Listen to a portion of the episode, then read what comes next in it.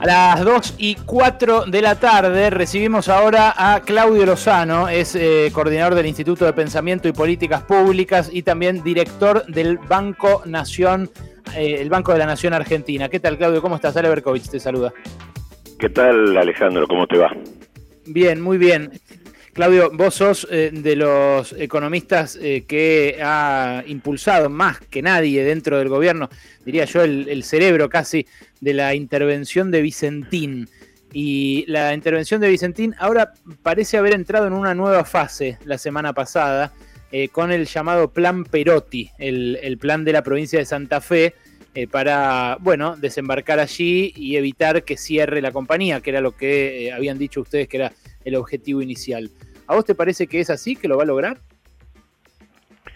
Mira, yo creo que lo que está pasando es que hemos pasado de una propuesta que fue la que originalmente hizo el presidente de la Nación, en el marco de lo que se había identificado, que era claramente un grupo empresario que iba eh, a la quiebra, este, que afectaba por lo tanto el comercio exterior de granos, que había una amenaza de extranjerización, este, y en ese marco había una, en, en, un contexto además donde lo que estaba claramente sobre la mesa era una estafa sobre los trabajadores, la banca pública y sobre miles de productores. En ese mm. contexto se propuso una estrategia de intervención y expropiación, este, dirigida a tomar control sobre eh, el grupo empresario y eh, avanzar en la conformación de una empresa este, que en todo caso no se definió el diseño final, pero donde se discutía la posibilidad de una empresa pública este, con asociación con, los, con las cooperativas agropecuarias y demás. El plan Perotti en realidad este, ya supone otro esquema que implicaba una intervención en el marco del concurso, cosa que tampoco fue aceptada por el juez, este, y en realidad lo que estamos hoy es en una situación en donde la conversación entre, digamos, el gobierno de la provincia y los dueños de Vicentín, que siguen al frente de la empresa de manera insólita, porque la verdad que hay un decreto de necesidad y urgencia emitido por el presidente de la Nación, que tiene fuerza de ley, que, que planteó una intervención y que no se llevó a cabo, este, los dueños siguen al frente de ello y a partir de un acuerdo entre la provincia y los dueños lo que se resuelve es el armado de un fideicomiso donde se invita a que eh, los acreedores más otros inversionistas puedan este digamos tomar control este sobre la empresa. En este en este esquema eh, ya no estamos hablando de la idea de tratar de evitar la extranjerización, ni tampoco de garantizar una presencia del Estado en el comercio de granos, ni nada de lo que se habló respecto al tema de la soberanía alimentaria. Digo, de lo que estamos hablando acá es de un rescate de un grupo empresario que llevó adelante una estafa este, monumental, este, y en donde, digamos, claramente esto puede terminar en manos extranjeras, puede implicar una mayor concentración y extranjerización del comercio de granos. Claramente pareciera haberse frenado la idea de una intervención que investigue qué pasó con la guita que en todo caso este, tomó Vicentín. Este, digo, claramente esto no tiene nada que ver con lo que se habló en un comienzo. Hemos pasado de una propuesta este, de expropiación a un rescate empresarial donde no queda claro cuánto va a terminar poniendo el Estado, este, pero que en todo caso lo que queda claro es que acá no va a ser el Estado el que va a tener el control de esta empresa, ¿no? Claudio, eh, ¿vos has participado en alguna instancia de estas de negociación que se abrieron en el juzgado comercial de Reconquista, en las discusiones que hubo también con, con Perotti, con la provincia, con los interventores que designó el presidente, algo? No, no, no, nosotros solamente participamos allí a través de los directores que están representando al banco en lo que sería el comité de acreedores, pero no hemos sido parte de las conversaciones entre el gobierno de la provincia y la, este, y, la y los dueños de la empresa. Este, Digamos que esto ha sido una mediación, una mediación hecha por el juez, este, donde nos, digamos, los, los acreedores no han participado, ¿no? Ahora, esta eh, discusión, eh, esta alternativa que se, insinúa de la mano de Perotti, ¿al Banco Nación le cuaja, le cierra? ¿Recuperaría el Banco Nación la guita que se llevaron? No, mirá, no, no está claro. Yo he escuchado por ahí cosas que son un tanto antojadizas, como que el Banco Nación capitalizaría este, sus deudas para quedarse con parte de la empresa, cosa que el Banco Nación no tiene permitido hacer eso por estatuto, la verdad que no, no hay, y nadie ha conversado este tema este, con nosotros.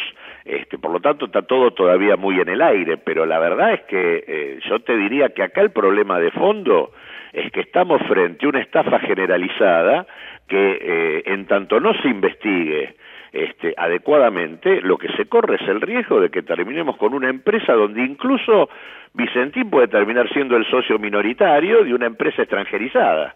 Este, ¿Y el Estado? ¿Y el Estado qué rol jugaría en ese esquema? Y, el Estado, ah, ahí habrá que ver. Nosotros vamos a seguir pretendiendo cobrar el crédito que se le debe a la nación, este, pero desconozco cuál va a ser la operatoria que se termine dando. Vuelvo a insistir, el Banco Nación tiene un solo objetivo dentro del comité de acreedores en este marco, que es cobrar su crédito, y capitalizar sus acreencias no lo puede hacer por estatuto. Este, por lo mm. tanto, este, habrá que ver cómo, qué termina pasando. Acá lo que se constituye es un fideicomiso, se colocan allí las acciones de la empresa y se invita a los acreedores a que se incorporen comprando las acciones y demás. Aparte, la verdad que las acciones, la verdad que hoy, en este proceso de vaciamiento, porque lo que está claro es que Vicentín Sociedad Anónima ha sido vaciada, las notas contables de un balance que aún no se ha presentado, que sigue siendo postergado, y donde el juez comercial está violando toda la ley de concursos y quiebras, este, el mismo juez que ha decidido no acatar este, el DNU del presidente de la Nación, este, que ha repuesto a, a los dueños de Vicentina al frente de la empresa, a pesar de que hay una causa penal que está planteando este, la inhibición de bienes del directorio del Banco Y que está planteando la inhibición de bienes de los propios accionistas que él ha repuesto en la conducción. Este, A pesar de que las notas contables muestran un incremento brutal de la deuda entre julio del 2019 y febrero del 2020, sin correlato en el aumento de los activos, lo cual indica claramente el vaciamiento y en donde buena parte de las empresas que dejaron de pertenecer a Vicentín las tiene hoy otro grupo empresario llamado Vicentín Family Group, que pareciera que no lo van a tocar, con lo cual le estarían dejando a Vicentín buena parte de este, los activos que compró por otra vía. Este, la verdad que esto es un disparate, o sea, estamos en una, en una cosa que si no se maneja adecuadamente bien puede consagrar la estafa. Claudio, eh, lo que puede consagrar la estafa, en todo caso, es eh, una decisión oficial, porque el propio presidente fue quien dijo que le encomendaba a Perotti, al gobernador, que encausara esta discusión. Vos decís que Perotti está haciendo... creo que el, gobernador no la está encausando bajo los términos que planteó el presidente de la Nación en el momento de definir esto. Esto es lo que, lo que yo estoy diciendo, efectivamente. Mm, eh, ¿Esto crees que es porque él eh, pretende congraciarse con los dueños de Vicentín, porque no quiere eh, avalar una expropiación porque le restaría votos en su provincia? Porque es un Mira, las razones políticas pueden ser múltiples, este, no, no. Lo que sí me queda claro es que uno puede pensar que quizás el modo en que se presentó la propuesta de expropiación hubiese merecido una conversación con algunos actores políticos y con las cooperativas agropecuarias para tener de alguna manera mejores condiciones políticas de presentación de la propuesta. Eh, quizás habría que haber explicitado mucho más todo el proceso de vaciamiento que llevó adelante el grupo empresario Vicentín. Este, puede plantearse que hubo quizás problemas o errores de presentación, pero el proyecto de expropiación era el proyecto que correspondía. Si uno lo que pretende es evitar un proceso de mayor concentración y extranjerización del comercio de granos y, se y si pretende de alguna manera intervenir frente a una estafa monumental a productores, a trabajadores y a la propia banca pública. En ese contexto me parece que la decisión presidencial era la más adecuada, creo que es la que habría que retomar y me parece que lo que está planteando la, la propuesta, que ni siquiera es la propuesta original del gobierno de la provincia, porque el gobierno de la provincia de Santa Fe también pidió una intervención que tampoco se dio. Este, En realidad lo que está acá es una mediación conducida por un juez absolutamente parcial que viene apañando la absoluta irregularidad del, del grupo empresario Vicentín. eso, ya lo saben los oyentes porque yo lo he, vos sabés, lo he seguido, me leí todo el concurso, lo he seguido en mucho detalle este tema, Claudio. Eso los oyentes lo saben. Lo que no saben eh, es eh, qué está pasando en la interna, porque... Y en la interna es que está corriendo la propuesta Perotti, que digo, se aleja claramente de los objetivos originalmente planteados. Se suponía que la propuesta de Perotti tenía que seguir los objetivos planteados originalmente por la propuesta del presidente de la Nación. Eso no está pasando. Claudio, te quería preguntar mi, mi compañero y amigo Alejandro Wall, aquí a mi lado.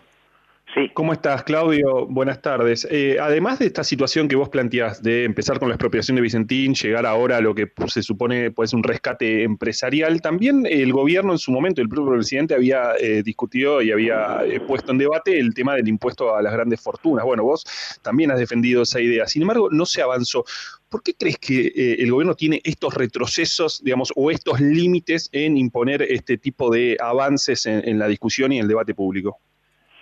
Mira, creo que se trata de definiciones que obviamente implican reacciones por parte de la estructura de poder económico que, y que por lo tanto me parece que el gobierno busca eh, maximizar consensos a la hora de impulsarlos.